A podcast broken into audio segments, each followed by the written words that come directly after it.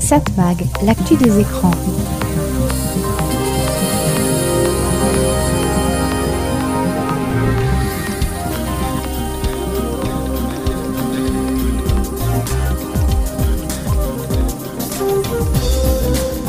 Bonjour, très heureux de vous retrouver sur cette fréquence. C'est Serge Surpin qui vous propose, comme chaque semaine, Satmag.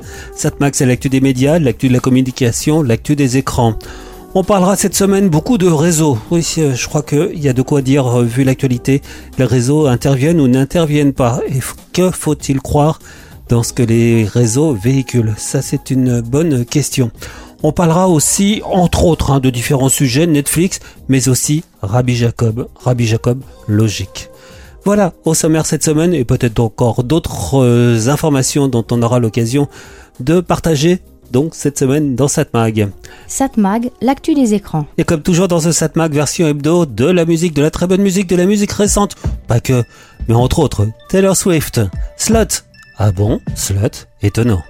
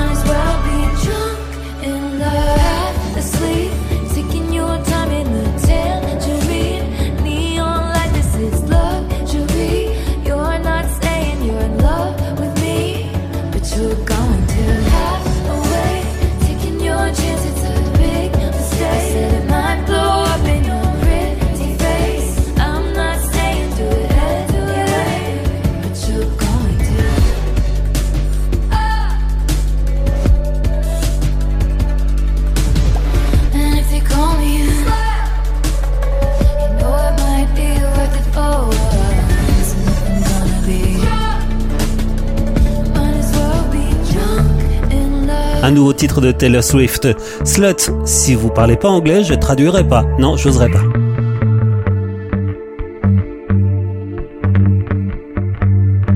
Cette mag, l'actu des médias. Allez, comme il est de tradition dans ce programme, je l'ai pas dit dans le sommaire, mais oui. On a l'habitude de, faire un petit tour du côté de l'histoire de la télévision, une histoire racontée par notre ami Christian Dauphin. Nous avons le contrôle total de l'émission. Pour l'heure qui vient, asseyez-vous tranquillement. Nous contrôlerons tout ce que vous verrez et entendrez. Vous allez participer à une grande aventure et faire l'expérience du mystère avec... La formidable aventure de la télé. Le premier journal télévisé au monde est réalisé en France le mercredi 29 juin 1949. Créateur de ce JT diffusé chaque jour à 21h puis à 20h, Pierre Sabag dévoile ses difficultés de l'époque. Oui, c'est vrai, la télévision française a eu le premier journal télévisé au monde, construit, quotidien, avec des journalistes. Et alors, euh, ça a mis euh, plus de deux ans. Il y a même un ministre qui a dit celui-là, il faut le mettre euh, au fond de la cour, au pavillon des irrécupérables. Le tout jeune Pierre Tchernia fait aussi partie de l'équipe des pionniers. En 1949, 50, 51, on tourne avec des caméras d'amateurs muettes. On ne peut pas enregistrer aucun son, il n'y a pas d'homme politique qui raconte quoi que ce soit. On tourne et dans la région parisienne, parce qu'on va pas bien loin, avec nos caméras d'amateurs, on fait des petits sujets. Et le soir, un commentaire, et c'est là où le journal télévisé est né. Autre célèbre journaliste, Claude Darget dévoile lui aussi un petit secret. On faisait ce qu'on pouvait faire et que quand on le faisait mal, ça gueulait comme un Le téléhomme de Charpentier est toujours utilisé aujourd'hui pour les retransmissions de l'Eurovision. Le couronnement d'Elisabeth II marque la première retransmission le mardi de juin 1953, commentée en France par Claude Darget. Trois ans plus tard, le jeudi 24 mai 1956, la chanteuse Lisa Sia remporte pour la Suisse le premier concours Eurovision de la chanson. Mais succédant à Isabelle Aubray, une toute jeune chanteuse française qui représente le Luxembourg est récompensée à Naples ce samedi 20 mars 1965. La signorina France Gall, cantante della canzone, e il signor Serge Gainsbourg. Le commentaire est assuré par l'incontournable Pierre Tcharnia. Une chanson qui était encore totalement inconnue il y a quelques jours, Poupée de cire, Poupée de son, et qui devient vainqueur de ce grand concours européen de la chanson. Ce grand concours qui a été suivi, je vous le répète, par 100 à 150 millions de téléspectateurs, estime-t-on. Bien plus tard, ce 26 février 1977, dans le cadre de l'émission Restez donc avec nous ce samedi, présentée par Denise Fabre, une série d'animations fantastiques lancée dix ans plus tôt aux États-Unis et proposée au jeune public. Spider-Man, alias l'araignée, existe déjà sous forme de bande dessinée et les jeunes ados découvrent avec plaisir leur héros Marvel préféré sur TF1, qui commence à émettre en couleur depuis moins de deux ans. En juin 1981, TF1 rediffusera une partie des 77 épisodes de L'Araignée dans son émission jeunesse Croque Vacances. Il reste encore bien des choses à évoquer, alors rendez-vous au prochain numéro et... Au revoir les amis, nous rentrons au pays, au pays d'Agla et Sidonie. Au pays d'Agla et Sidonie. 7 Mag, l'actu des médias. Allez, puisqu'on parle de l'histoire de la télévision, l'histoire de la musique, Aphrodite Child, Rain and Tears, ça c'est un sacré kiff. Tiens, je viens d'apprendre ce que ça veut dire que kiff. Euh, non, n'en prenez pas maintenant, c'est pas pour vous.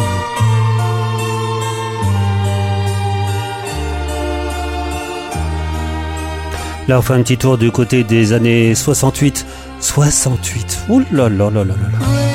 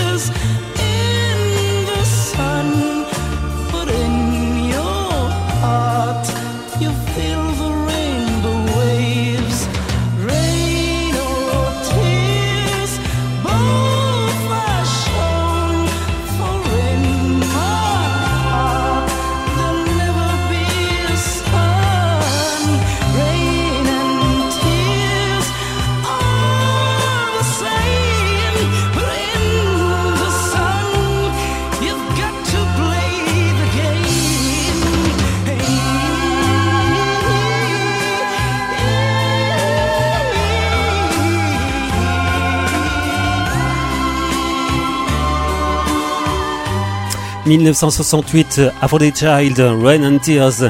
1968, c'est aussi la date de sortie de ce titre, ce fameux titre. Il est 5 heures, Paris s'éveille, Dutron. On va se faire un autre kiff, on l'écoute dès maintenant. Je suis le dauphin de la place Dauphine et la place Blanche à mauvaise mine.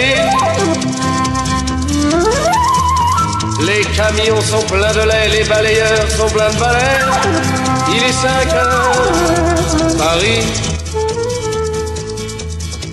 s'éveille. Paris s'éveille. Les travestis vont se raser, les stripteaseuses sont rhabillées. Les traversins sont écrasés, les amoureux sont fatigués. Il est 5 heures, Paris s'éveille. Paris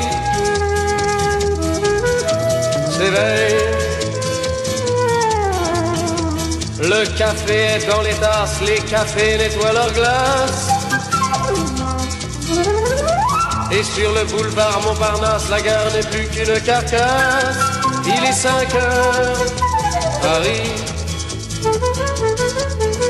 s'éveille. Paris s'éveille. Les banlieusards sont dans les gares, à la Villette on tranche le lard. Paris by night regagne l'écart, les boulangers font des bâtards. Il est 5 heures, Paris s'éveille. Paris s'éveille. La tour Eiffel a froid aux pieds, l'arc de triomphe est ranimé. Et l'obélisque est bien dressé entre la nuit et la journée. Il est 5 heures, Paris s'éveille. Paris s'éveille. Les journaux sont imprimés, les ouvriers sont déprimés. Les gens se lèvent, ils sont brimés, c'est l'heure où je vais me coucher. Il est 5 heures, Paris se lève. Il est 5 heures, je n'ai pas sommeil. À ce titre de Jacques Dutronc, délicieusement nostalgique, il est 5 heures Paris s'éveille. Oui, nostalgique, il évoque les poissonneurs. Les poissonneurs, ça n'existe plus, hein Oh non, ça n'existe plus. Non, je vous ferai pas écouter la chanson de Gainsbourg. Non, non, j'oserais pas. Peut-être tout à l'heure. 7 Mag, l'actu des médias. Les réseaux sociaux, vaste sujet comme dirait l'autre. Sujet récurrent, sujet qui revient souvent dans cette chronique. Il faut dire que, et ça je le dis souvent, et je ne suis pas le seul, compliqué et réseaux sociaux, c'est antinomique. Le paroxysme étant X, l'ex-Twitter, où il faut écrire rapidement avec un nombre de caractères limité. Alors oui, je sais, vous le savez, et pas mal de gens se plaignent qu'on dise encore cela, X, ex-Twitter. Les internautes ne sont pas stupides, ils le savent. Oui, mais ce changement de nom justement ne semble pas être une bonne idée. En un an, le site web de X a enregistré une chute de 14% de son trafic mondial et de 19% de son trafic américain. Sur les appareils mobiles aux États-Unis, la performance de X a également diminué de 17,8% en termes d'utilisateurs actifs mensuels sur iOS et Android. Sans parler de la baisse des revenus publicitaires de la plateforme, de moitié selon les estimations. Il faut dire qu'Elon Musk, le patron de Twitter, euh, pardon X, a viré une bonne partie de ses employés qui travaillaient à la régie publicitaire. C'est vraiment pas une bonne idée. Et ce n'est pas en faisant payer la certification que cela va compenser les choses. Bien au contraire, cette certification n'a plus vraiment de valeur morale. N'importe qui peut se la payer. Et bien des gens sérieux n'en veulent plus. Et dans les gens sérieux, il y a les médias. Médias qu'Elon Musk déteste. Et là, je reste poli. Déjà qu'il a fait indiquer sur la page des médias publics qu'ils dépendent de l'État. Traduction, ils ne sont pas indépendants. Complètement stupide. Rien qu'à voir comment la BBC traite des massacres commis par le Hamas, refusant de traiter cette organisation de terroristes, Et cela alors que pour le gouvernement britannique, la question ne se pose même pas, ce sont des terroristes. Donc, pour Elon Musk, la BBC est un média manipulé par les gouvernements, comme bien d'autres. Elon Musk qui conseille d'ailleurs de consulter certains sites pour s'informer sur le conflit actuel, deux en particulier, connus pour être des sites complotistes, racistes et antisémites. La modération et Elon Musk, ça fait deux. Et ça risque de lui coûter très cher d'ailleurs. Les règles européennes font que désormais il risque de payer une amende très très élevée en laissant faire et laisser dire n'importe quoi. Sans parler du risque d'interdiction totale, c'est possible s'il continue à n'en faire rien qu'à sa tête. En tout cas, les médias justement ont de moins en moins confiance en les réseaux sociaux. Outre le problème de la certification et le manque de contrôle, ces réseaux peuvent changer de politique du jour au lendemain. Impossible de compter sur eux. Deux exemples encore. L'arrêt de Facebook News, lancé il y a moins de deux ans dans l'Hexagone, Facebook News ou Actualité en français propose proposait une sélection d'articles de presse issus de journaux régionaux et nationaux avec lesquels Meta, autrement dit Facebook, a établi un partenariat. Partenariat, ça veut dire rémunération. Ça n'a pas fonctionné car les médias ne voulaient pas dépendre des réseaux. La preuve donc avec cet arrêt. Facebook justement qui est en guerre avec les médias dans différents pays, dont le Canada, qui veulent obliger les plateformes comme Facebook donc, mais aussi X et même Google. Donc ces plateformes doivent partager leurs revenus avec les médias, puisqu'une grande partie du trafic des plateformes vient de l'utilisation de l'information produite par ces médias. Donc s'ils font de la pub avec ça, ils doivent partager. Refus des GAFAM qui vont bloquer prochainement tout renvoi vers les médias officiels, en se disant ils ont besoin de nous, ils vont craquer. Ça semble raté, puisque cela prouverait justement que les plateformes ne sont pas si nécessaires que cela. Ainsi, un rapport note que le New York Times, qui recevait 3 à 4% de son trafic provenant de Twitter il n'y a pas si longtemps, il y a 3 ans, mais ce chiffre est descendu désormais à 1%. Ce à quoi on pourrait répondre que le New York Times est un média assez haut de gamme et que ses lecteurs sont moins présents sur les réseaux sociaux, c'est vrai. Mais donc, les médias traditionnels vont tout faire pour ne plus dépendre des GAFAM, des réseaux sociaux, y compris Google. Ils ne veulent pas perdre leur indépendance. On peut les comprendre. Satmag, l'actu des médias. Allez, on continue avec David Guetta, Arya Stark, Lil Durk, Big Flo.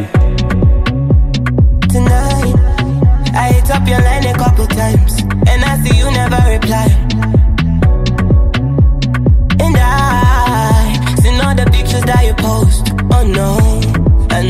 Noticed my key doesn't fit in your lock, and you're blocking my call. I'm happy to see that you finally got everything that you want.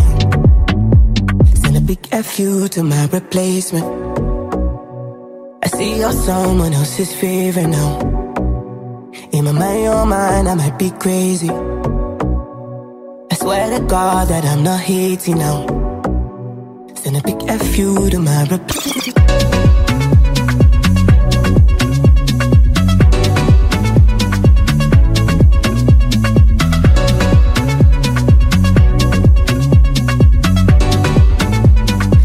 F you.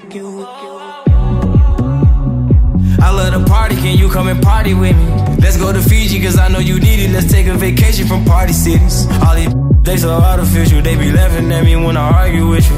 And my mama love you like my mama had you, but I love your mama for having you. Pass me a cup, I don't even drink, but I'm getting drunk. I need smoke, pass me a blunt, I wanna puff. You can't stop me, you gotta block me, cause I'm turned up. But Send a big FU to my replacement. See you're someone else's favorite now. In my mind, your mind, I might be crazy.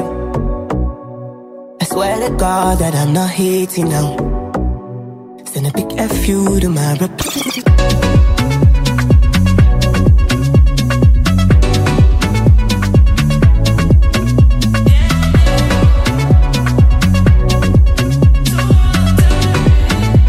Send a big FU to my replacement.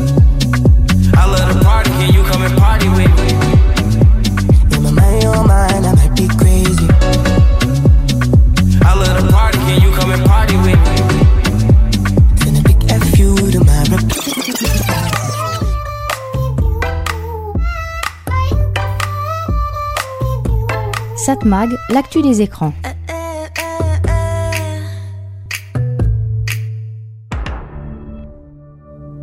Netflix, incontournable Netflix, ou presque. Oui, je sais que tout de suite certains vont me dire qu'ils ne sont pas abonnés à cette plateforme et qu'ils n'ont pas envie de le faire. Bon, déjà parmi ceux-là, il y en a pas mal qui ont accès à Netflix via un ami. Mais vous allez me répondre que vous avez entendu dire que Netflix bloquait le partage des codes d'accès pour éviter de passer par un ami. Possible, mais dans les faits, c'est pas très efficace. D'après un sondage réalisé sur près de 19 000 abonnés américains, 14% d'entre eux regardent Netflix en utilisant le compte de quelqu'un d'autre. Et seuls 23% des adeptes du partage ont reçu un message d'avertissement de la part de la plateforme. On aurait d'ailleurs pu croire que le partage d'un pays sur l'autre, d'un continent à l'autre, serait plus sujet à être remarqué par Netflix. D'après nos infos, bah il n'en est rien. Peut-être que ce n'est que le début de cette procédure et que d'autres vont recevoir aussi ce fameux message. Cela dit, pour Netflix, il y a du pour et du contre dans cette lutte contre le partage. D'un côté, évidemment, pas mal de gens vont se décider à s'abonner, d'autant plus que Netflix a lancé une formule moins chère avec publicité. Vraiment pas cher, 5,99€. Mieux, pour Netflix, cette formule est très rentable. Plus que l'abonnement le moins cher, sans publicité, qui lui a été supprimé. D'ailleurs, la réussite de ce forfait donne des idées à d'autres plateformes qui, elles aussi, vont lancer un abonnement avec publicité. À ne pas confondre d'ailleurs avec ce que l'on appelle le FAST ou la VOD, ces plateformes totalement gratuites proposant pour l'instant des programmes généralement de fonds de catalogue. Donc plus d'abonnements pour Netflix, mais cette plateforme a intérêt à ne pas être trop stricte sur la lutte contre le partage des comptes, et elle peut se contenter de faire peur. Je m'explique. Si on a accès à une plateforme sans payer, d'une part on apprend à la connaître, en plus on s'abonne encore moins à une autre plateforme. Et il y en a des plateformes de plus en plus. Je prends dans le désordre, il y a Apple, Canal, Disney, Paramount, OCS, et il y en a encore plus aux États-Unis, sans parler de Prime. Donc plein de plateformes, et il se trouve d'ailleurs que presque aucune n'est rentable, sauf Netflix. Et l'accès gratuit à Netflix bloque le développement de ces plateformes. On peut penser qu'assez rapidement, un certain nombre vont jeter l'éponge. Moi qui ne suis plus un perdreau de l'année, ça me rappelle d'ailleurs le temps où il y avait en France deux bouquets. L'un s'appelait TPS, l'autre s'appelait Canal. Donc TPS ne faisait rien pour bloquer le piratage. Il considérait que c'était un moyen de se faire connaître. Et de temps en temps, il remettait un peu la pression sur ceux qui pirataient, lançait des mesures pas très efficaces. Cette politique s'est arrêtée quand TPS a été racheté par Canal+. Mais ça, c'est une vieille histoire. Quoique... Cela dit, si vous me suivez dans cette chronique, j'ai souvent dit que je ne suis pas certain que développer sa propre plateforme de la part d'un grand studio soit une très bonne idée. Je m'explique. Quand Disney vendait ses programmes à Netflix, il gagnait de l'argent sans prendre le moindre risque financier. Investir dans sa propre plateforme coûte de l'argent et c'est pas prêt d'être rentable. Logique. C'est d'ailleurs une question d'honneur, ne pas être dépendant d'autres mais pas trop. Le patron de Disney, Bob Chapek, a été remercié et les actionnaires ont fait revenir l'ancien patron, Bob Iger, pour remettre les comptes dans l'ordre. Et cela après qu'ils aient constaté qu'il y avait de grosses pertes dans la plateforme Disney.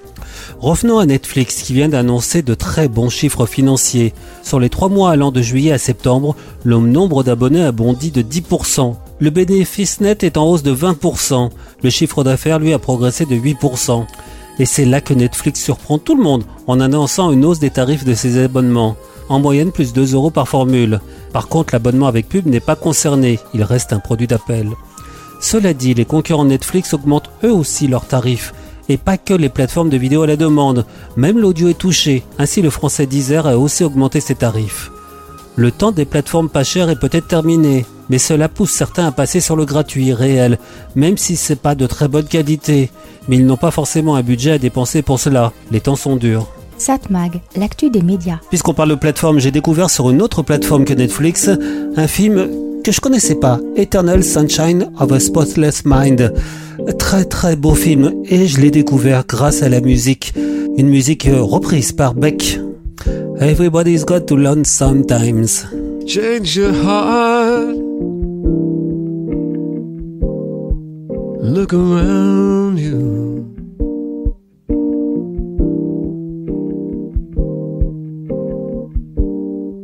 Change your heart. It will astound you.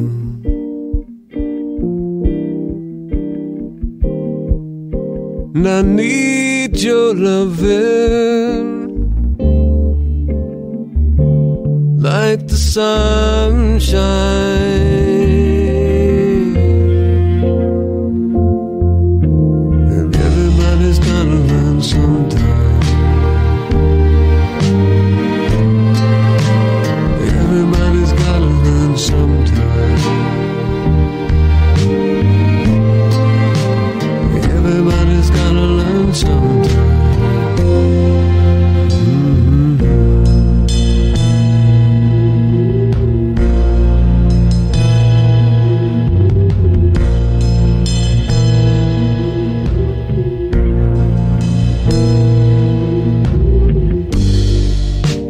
breaks your heart.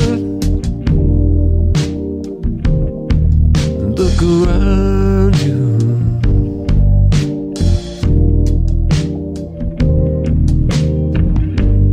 Change your heart.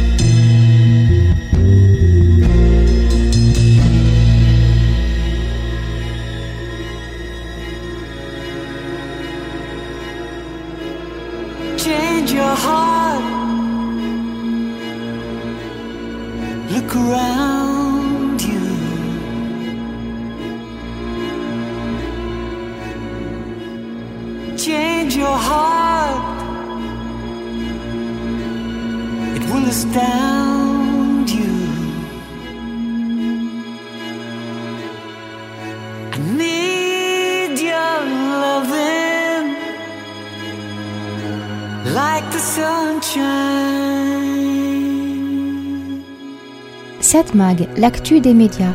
Everybody's gotta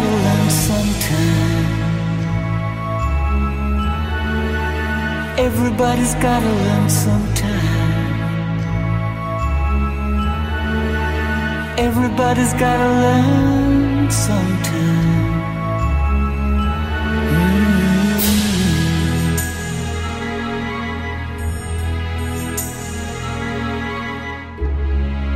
every day. So confused inside.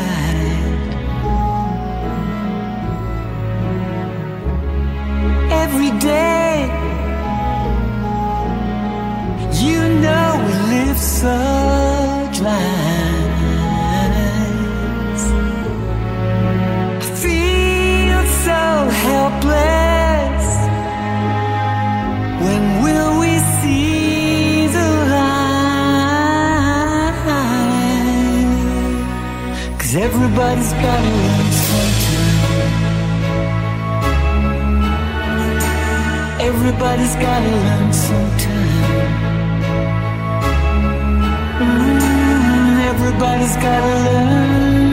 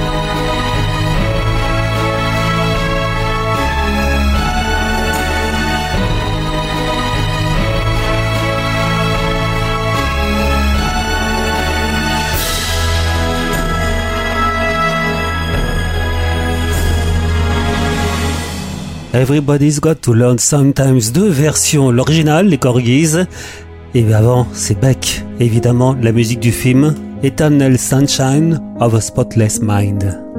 Ça me fait penser à une autre musique. Non, je vous la ferai pas écouter maintenant, mais juste après ça. Satmag, l'actu des médias.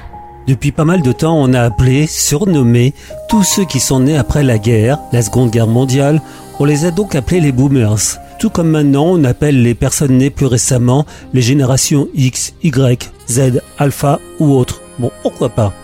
Mais aujourd'hui, quand même, quand on parle de boomers, c'est devenu péjoratif. Ça veut dire ceux qui accèdent à la retraite ou qui y sont depuis quelque temps. On dit ok boomer, parle toujours. Ça veut dire euh, tais-toi, toi qui laisserais la planète à vos enfants ou petits-enfants dans un mauvais état. On ne va pas rentrer dans la polémique, c'est un vaste sujet.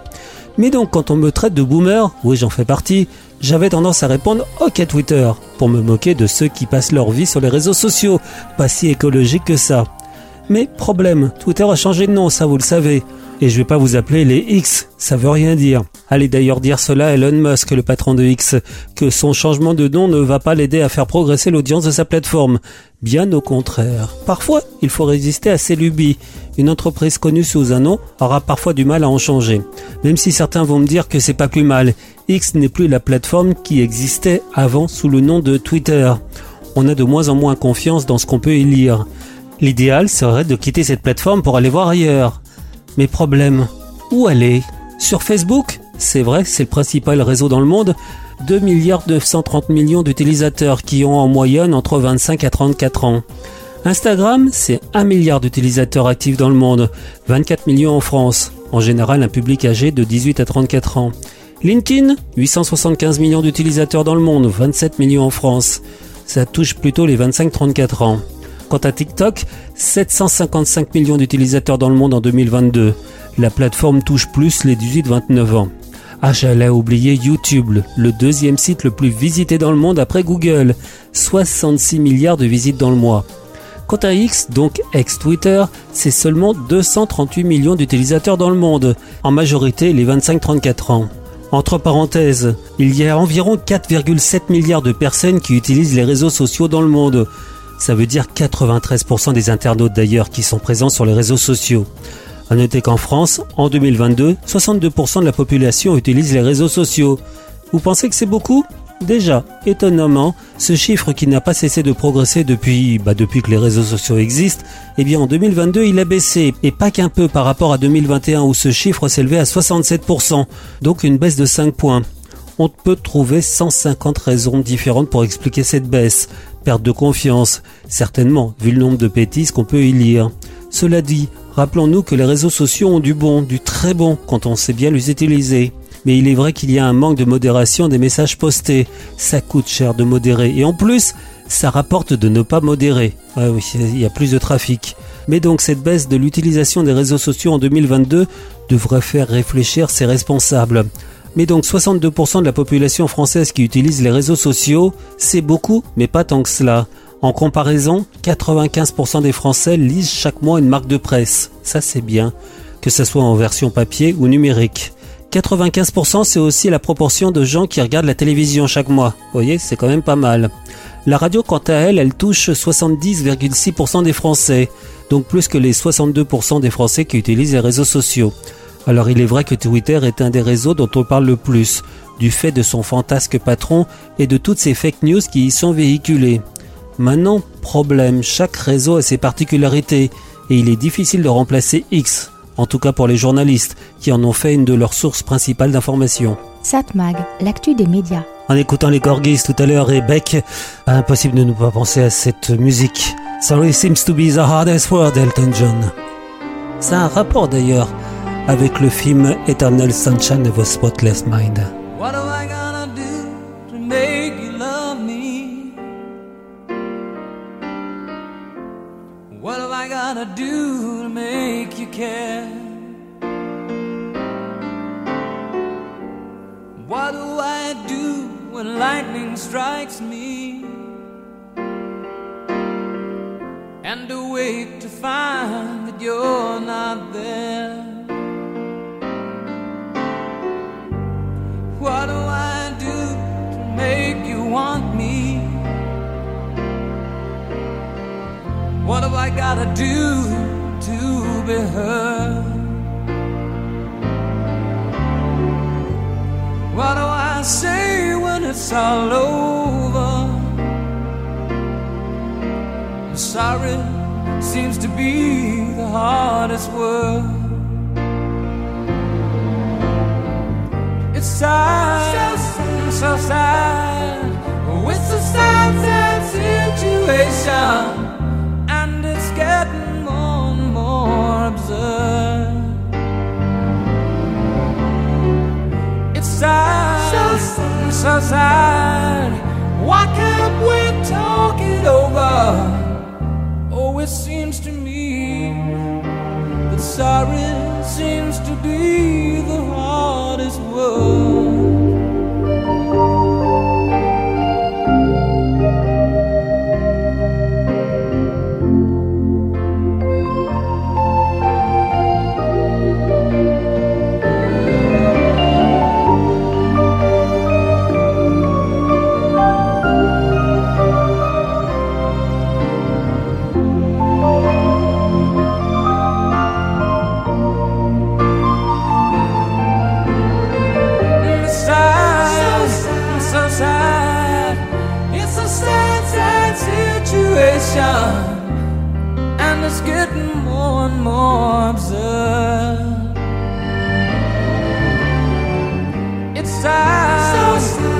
sad.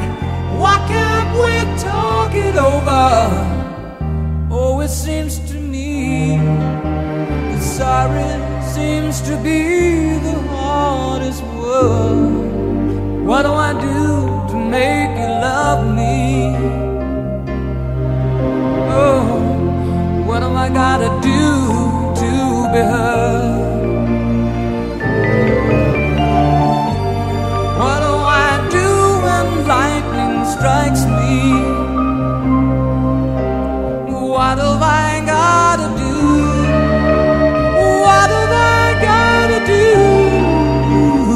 siren seems to be the hardest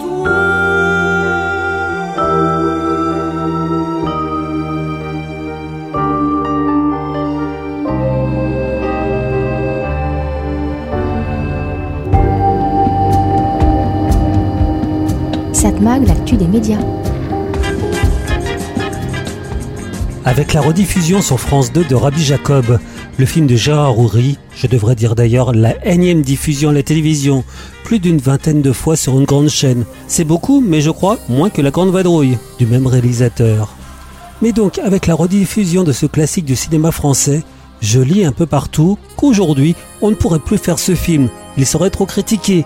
D'ailleurs, on ne peut plus rien dire aujourd'hui. On ne peut plus rien dire Cela voudrait dire que avant c'était mieux C'est vrai, mais c'est aussi faux. C'est simple, avant on pouvait rire de tout, sauf de la politique. J'aurais tendance à dire que maintenant c'est plutôt l'inverse. L'humour gras, l'humour sur le dos de certains, des minorités, ça passait. Les blagues contre les femmes, les noirs, les asiatiques, les juifs, les arabes, les gays ou toute autre minorité, pas de problème. On n'imaginait pas une seconde ce que pouvaient penser les personnes visées. Alors qu'on ne puisse plus aller sur ce terrain, c'est franchement pas plus mal. Par contre, avant, l'humour, la critique sur la politique, des politiques, quand ils étaient du côté du pouvoir, là, nada. C'est simple, avant 1981, tout ce qui était politiquement critique était vite enlevé des antennes. Souvent, on nous sort que des coluches ou des, des proches ont bien pu percer. Oui, mais avec quelle difficulté On ne compte plus les fois où ils ont été mis sur la touche. Alors certaines de leurs blagues d'apparence raciste pourraient-elles encore passer aujourd'hui? On savait qu'ils étaient, avec eux pas d'erreur. D'ailleurs, on a bien eu Blanche Gardin qui a repris en 2018 une blague sur les juifs, une blague écrite par euh, des proches. C'est passé comme une lettre à la poste. Alors c'est vrai que tout va très vite, et ce qui était acceptable encore en 2018 peut poser des problèmes aujourd'hui, surtout quand on voit la dérive de certains partis politiques. Je ne vais pas m'étendre là-dessus, je me censure. On a eu une période où on pouvait vraiment rire de tout, ou presque. C'est d'après 1981, et surtout l'éruption de Canal+. Mais cette chaîne d'ailleurs n'était pas la seule. Beaucoup de patrons de chaînes savaient alors résister aux pressions. Toute intervention du pouvoir était ignorée, ou presque. On sait que cette ouverture a été brutalement refermée avec l'arrivée de Vincent Bolloré à la tête de Canal+. Lui qui a, comment dire, enlevé tout ce qui dépassait son niveau de tolérance à lui. Plus de grand journal, plus de zapping, sans parler des magazines d'infos, mauvais pour les affaires de Bolloré. Par contre, touche pas à mon poste, là oui, ça passe. Une fois de plus, alors est-ce qu'on ne peut plus rien dire? Difficile en ces temps où l'intolérance et le racisme se cachent derrière des faux nez. La plupart de ceux qui disent qu'on ne peut plus rien dire voudraient dire d'ailleurs des choses intolérables. Mais revenons à Rabbi Jacob. Rappelons que ce film est sorti en 1973, juste au moment où il y a eu la guerre du Kippour qui a opposé Israël et ses voisins, et à un moment où on avait déjà un activisme palestinien très souvent violent. Dans Rabbi Jacob, on ne parle pas de ce conflit, mais on y prône la tolérance, on dénonce le racisme. Et il y a un côté que l'on a d'ailleurs oublié. Ce film montrait surtout, prenons les mots adéquats, des juifs et des arabes qui s'entendaient bien en apprenant à se connaître, mais il montrait encore des arabes qui s'opposaient entre eux. C'est là que Rabbi Jacob reste encore dans l'actualité. Et puis n'oublions pas que Rabbi Jacob n'a pas été accepté comme cela. Rappelons-nous que la femme de l'attaché de presse du film, pro-palestinienne, a tout fait pour qu'il ne sorte pas. Elle est même allée jusqu'à détourner un avion d'Air France reliant Paris à Nice. Elle est décédée suite à l'intervention du GIGN. Pourtant, elle était bien placée pour savoir que ce film ne traitait pas du conflit du Moyen-Orient. Aucune allusion n'y est faite. On pourrait même dire que ce film devrait être montré à beaucoup d'intolérants qui s'expriment trop en ce moment, ou alors aussi à ceux qui se taisent. Mais alors, est-ce qu'on ne peut plus rien dire aujourd'hui? Bien au contraire, on n'a jamais autant parlé. On n'a jamais autant donné son opinion. Il y a même une chaîne de télévision qui en a fait son fonds de commerce. Sans parler des réseaux sociaux. No comment. Cette mag, l'actu des médias.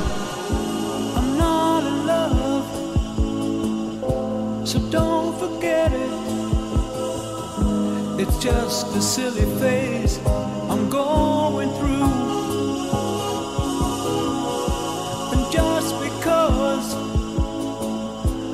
call you up, don't get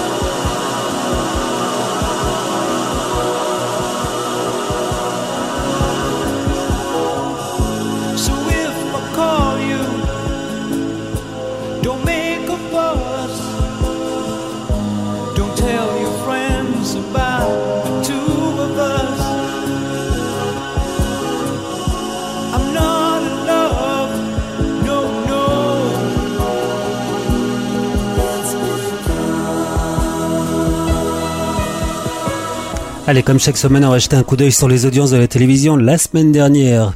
Des chiffres mesurés par médiamétrie et analysés en collaboration avec nos confrères de Satellifax. Donc ça concerne la période du 16 au 22 octobre.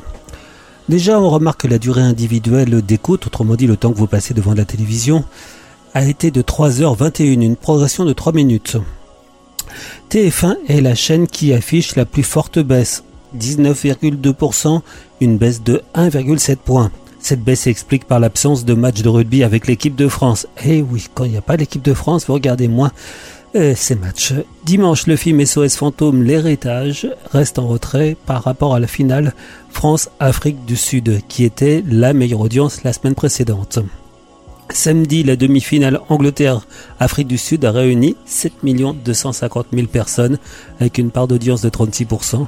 La soirée du lundi est aussi impactée par les contre-performances de Cannes Police Criminelle qui s'effondre en deuxième semaine avec seulement 1,7 million de téléspectateurs, soit 8,9% de part d'audience. France 2 stable 14,5%. Le prime time regagne le terrain perdu la semaine précédente avec 4 soirées en hausse parmi celles-ci. Le bon démarrage de la nouvelle saison de la série Les Invisibles, 20,8% de part d'audience. Les aventures de Rabbi Jacob, 3,9 millions de téléspectateurs, euh, 18,5% de part d'audience. Encore de l'audience pour ce film qui a été multi-rediffusé. France 3, 8,7%. C'est la chaîne qui progresse le plus cette semaine. La chaîne a progressé de 0,5 points. Toutes les cases sont en progression. 6 soirées en hausse. La collection Meurtre A est à l'origine de deux d'entre elles avec pourtant des rediffusions. M6, 8,1% de part d'audience, une baisse de 0,5 points. La chaîne est pénalisée par le programme du matin, ça peut vous arriver, audience médiocre, et une baisse par rapport à la semaine précédente où la chaîne diffusait des matchs euh, assez importants de rugby. L'accès est en légère baisse, mais le prime time progresse. Lundi, L'amour est dans le pré en hausse, 21,2% de part d'audience, plus 0,8 points. Tout comme le film inédit du jeudi, Camelot, premier volet, 15,8% de part d'audience, 2,7 millions de téléspectateurs. France 5 stable, 3,5%, Arte 2,8%, une toute petite baisse de 0,1 point, et cela malgré un prime time stable. La chaîne a enregistré dimanche un record avec le film Potiche, regardé par euh, plus de 2 millions de téléspectateurs, 9,7% de part d'audience. C'est ainsi la meilleure audience pour 2023 pour Arte. Du côté de C8, la chaîne est stable, 3,3% de part d'audience, une petite progression de 0,1 point. C8 est talonné par TMC qui gagne 0,2 points, TMC à 3,2%. W9 en nette progression 2,6%, plus 0,3 points, porté notamment par des soirées très performantes. Du côté des chaînes d'infos qui sont officiellement mesurées une seule fois par mois, mais euh, les chaînes ne se privent pas parfois de communiquer leurs performances quand elles sont bonnes. BFM est à 3,2% de part d'audience sur les 4 ans et plus et 3,9 sur les 25-49 ans avec 29,9 millions de téléspectateurs par semaine qui ont regardé BFM. CNews 2,8% donc euh, bah, pas si loin de BFM hein, qui le joue, le rappel est à 3,2%. Donc C8 en progression de 0,6 points sur un an. C'est un bon chiffre pour la chaîne. On n'a pas les chiffres des deux autres chaînes d'information, LCI et France Info Télé. Donc je vous rappelle, France 3 est la chaîne qui a le plus progressé la semaine dernière, plus 0,5 points, suivi par W9, plus 0,3 points. A l'inverse, TF1 est la chaîne qui perd le plus euh, la semaine dernière, moins 1,7 points, c'est beaucoup. M6 aussi a perdu 0,5 points, et cela évidemment euh, du fait du départ de l'équipe de France de la Coupe du Monde de... C'est quoi? Ah oui, du rugby, voilà. Si on prend les résultats par groupe, groupe France Télévisions est en tête, 26,7% de part d'audience, une progression de 0,5 points, toutes chaînes confondues, hors chaîne d'info évidemment. Groupe TF1, 25,6%, une baisse de 1,3 points, c'est évidemment dû principalement à la baisse de la chaîne numéro 1, TF1. M6, 13,3% de part d'audience, une petite baisse, c'est à peu près stable, hein. une petite baisse de 0,1 point. Voilà, c'était donc les audiences de la télévision la semaine dernière, autrement dit pour la période du 16 au 22 octobre, des chiffres mesurés par Médiamétrie et analysés en collaboration avec nos confrères de Satellifax.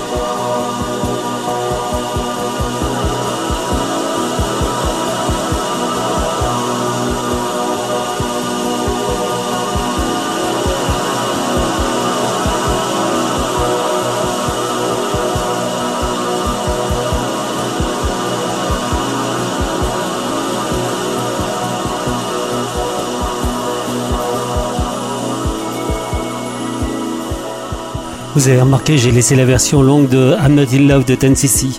Quel plaisir Quel kiff Oui, je sais, je sais. Satmag, l'actu des écrans.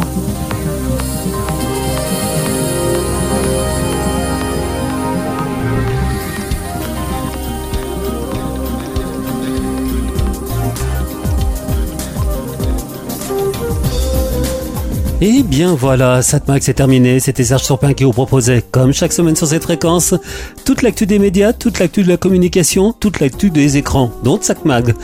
Une, une, émission un peu particulière, en tout cas du côté de la musique. Ça a été plus cool, plus, plus de souvenirs, plus, euh, voilà. J'avais envie comme ça.